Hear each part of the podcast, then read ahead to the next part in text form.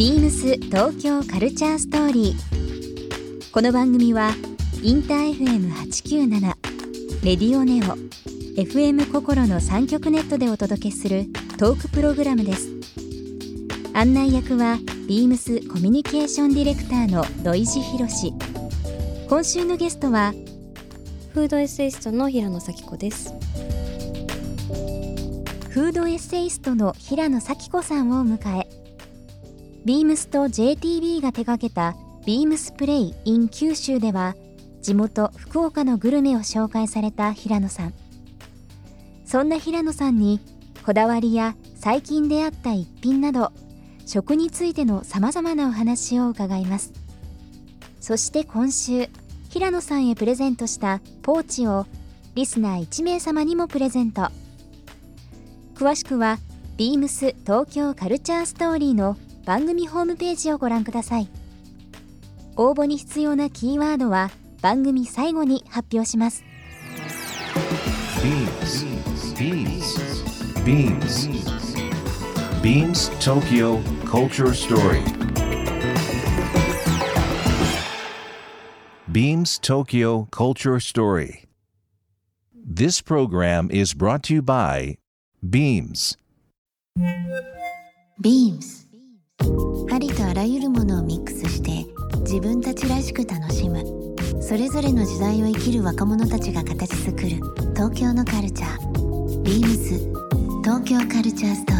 リー。活動としては、はい。まあ、雑誌の執筆とかもねされてますよね。食の連載を、ね、されてますよね、はい。そういったのとか。よくあのブルータスの西田さん 編集長ねはい。あのから話伺ったりだとか。あーありがとうございまあ、このラジオにもゲストであ本当以前来ていただきましたけどもまたイベントの企画運営とか商品開発っていうのすね。そういうこともまあおうん。菓子作ったりだとか、はい。まあ、そういうご自分のねそうブランドもされてるとで。まあ食のイベントとかがあったりすると そこの企画で入ったりとか、うん。まあそういうのはあんまり表で私がやりましたみたいに発信はしてなかったりっていうのもあるんですけど、なるほどね。そういう仕事もしてます。最近あの思うんですけど、はい。ビームスでもあのビジュアルマーチャンダイジングってこう、うん。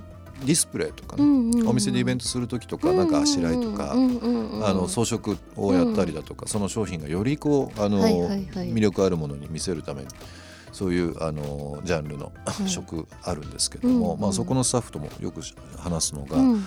ケータリングフードとかまあ、パーティーの時に、まあ、僕らイベントやる時にいろんな、まあ、フード、はいはいはい、昔に比べるとやっぱそこもすごくより大事になってきたし洋服と合うものとかお客様にそのいわゆるサービスとしてうん。何かもてなす時にやっぱりそこもセンスが出るというか。わかります、ね、この5年10年かな。やっぱりすごくその辺にちょっと力を入れるようにあーでもすごい私も思うのがやっぱり食がいわゆるグルメっていう産業じゃなくて、うん。もはやクリエイティブ産業の一つみたいな風に、あの感じる場面がすごく多くて、うん。例えばやっぱり若い子とかでもなんか少し前だったらバンド活動とかしてた感じの、うん。超イケてる感じの男子たちがうん。アイスクリーム屋さん開いてたりとか、あーね、ありますよね。そうそうそう。うどん屋やったりとかまあ、卵焼きサンドとか、うんなんかいろんなねあのところでクリエイティブ出てるところありますよね、サンドイッチに一つにしてもね。パクチーとかね。パクチー。いろんなパクチー。ソースとかね。うん。あー全部今分かった気がします、はいおっしゃってたのどこか。まあ東京に限らずやっぱりその、まあもともと生まれ育った田舎ではい。例えば戻ってうんうんうん東京でいろいろ仕事してたけどデザイン学んで、うんうん。地元でそういったものを立ち上げる人も結構周りにも増えてきているので、うんうんいろんな意味でそのまあ産業が活性化されるというか、うん。まあ先ほどのまあチーズケーキなんかもうん。例えば北海道の牛乳なのかうんどこか分かりませんけども、なんかそれを訪ねてその産地まで行くとか、に。うんうんううんんなんか逆にそれを知ったことでその土地に行ってみたいっていうなんかこそううですね単純にあの満腹中枢をうん、刺刺激するだけではないいところの食っていうのはね本当に増えてきましたよね。食の表現っていうのはうん面白いですしね。まあ一食十のうちの一つで、うんもうねでありあとまあやっぱ最後のアナログ産業って言われるくらい。あ最後のアナログ産業。いや、まあ、どこまで行ってもアナログの部分が残るのが食だからこそ、うん。そのローカルとグローバルみたいなものがこう混在した、うん。やっぱりすごく特別な体験とかそこにしかないものが生まれやすいっていうのはやっぱ食の魅力なのかななるほどね、まあ食を中心した活動をまあされるということは、いわゆるそういうクリエイティブな部分と、はい。まあ今お話あったローカリズムも含めてですけど、は以前に比べてうん。やっぱり食にこだわる人とか、うん。食うん、やっぱり圧倒的に増えたと思うのでそうですうね。お仕事的にそのフードエッセイストという部分でご活躍されてますが、今後ですけども何かその、なんだろうまだトライしたことないけどうん。食にまつわる、まあ、今ご自分でされてるブランドが、えうーん。ノーレーズンサンドイッチ。ノーレがそれ一つそうですね。一つですね、はい。まあ、本も書かれてて、うん。どうですか？野菜作ったりとか？なんかあでこうも魚釣ったりとかわかんないですけど。まさにそのノーレーズンサンドイッチが結構こう、まあ、話題というか、うん。いろんな人が求めてくださるのを見ていて、うん。結構それをやってたら他にもいろいろやりたい食のうん。こうプロダクトみたいなのがどんどん増えちゃって。なるほど。今シュークリーム屋さんとホットドッグ屋さんとちまき屋さんやりたいです。いいですね。私。あの食の話、えー引き続きいろいろさせていただいてますけどもちょっと事前にお伺いしたことがある中で僕ちょっと気になる言葉があったんですが、アンケートをね取らせていただいていて、これ食に直接関わるのかな、レミパンで有名な平野レミさん今会いたいっていうこと。をあ書いてました、うん。あ確かにいやめっちゃ食じゃないですか。めっちゃ食ですけど、はい、もうあのキャラが先に出てきちゃったんですけど。そうもうお料理暴走族と私は呼んでるんで。す、お料理暴走族。なんかそういった方々となんかまたいで一緒にお仕事とかいや本当に私はあのとにかく料理が下手なので、うん。本当に底辺のレベルの人間で。でやっと去年くらいから包丁を握るようになりまして、え。でその時にやっぱおしゃれな料理本とかって今までも買ってきたりしてるわけですよ、うん。なんかちょっと詩的な感じで、分量はなんかうん。お好きな感じでみたいな、うんでそういうのとかが全く使い物にならなくて。っていうそれは私が下手だからなんですけど全然使えなかった時に唯一私が、まあ、うまくできた料理がてかレシピがもう平野レミさんでうん。すごいんですよ。それはどういうメニューだったんですか？うん作る時は。えっ、とねうん あのフライパンでできるノリノリパスタっていう。もうあのまさにレミパンを使っ そうなたんですよもうレミパンも欲しくなっちゃうレミみたいな。パンの使い道ですよね使い方か。う んそうなんですそうなんだ僕もできるかなじゃあちょっと。めっちゃ簡単で誰が作っても美味しくできるっていうのがやっぱりすごいところなんですよ。なんか平野レミさんのフライパンの話今めちゃくちゃ真面目に語ってましたね。いやもう。信者ですから。あ信者ですからね。しかも名前も名字も一緒だし。あそうですよね、はい、尊敬してるんで。まあ、会いたい人という部分で挙げていただいてますけども、まあでも本当に、えー、と食ってあの話はつきませんが、うん。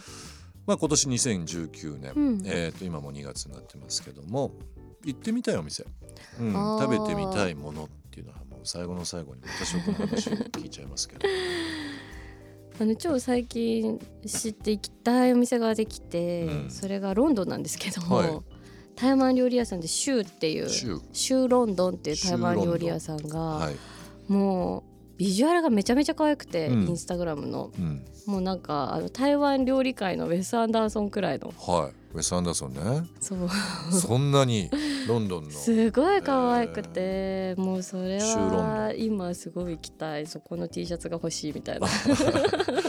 わかりました、はい。えっ、とちょっとなんかすぐ調べてきまはす、い。もしかしたらコラボレーションが、はい、今あのロンドンのレストランのユニフォームとかもうビームスやったりとかいあろいろねいですか？ろんなお店のやつやったりとかしてますけどもやっはぱりそういう需要も多いですからね、うん。ファッションと、えー食が非常に今密になってきてるということもあるのでまあこの続きはじゃあ今度ご飯屋さんででもゆっくぜりひ。話をさせていただきたいなと思います。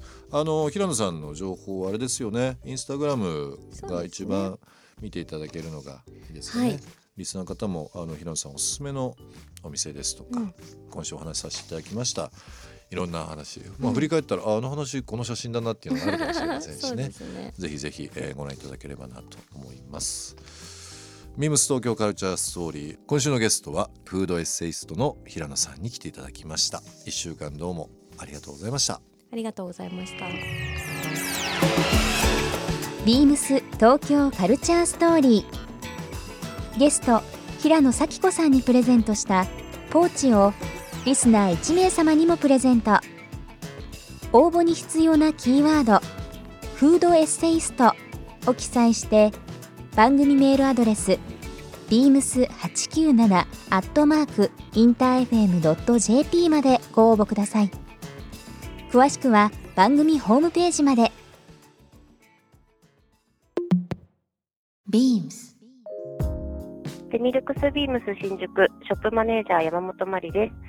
デミルクスビームス新宿は新宿ルミネワンの2階にございます。新宿駅から直結で夜9時半まで営業しています。お仕事帰りにも便利でご利用いただけます。大人の女性にぴったりな商品を取り揃えてご来店お待ちしております。ビームス東京カルチャーストーリー Beams Tokyo Culture Story. This program was brought to you by Beams.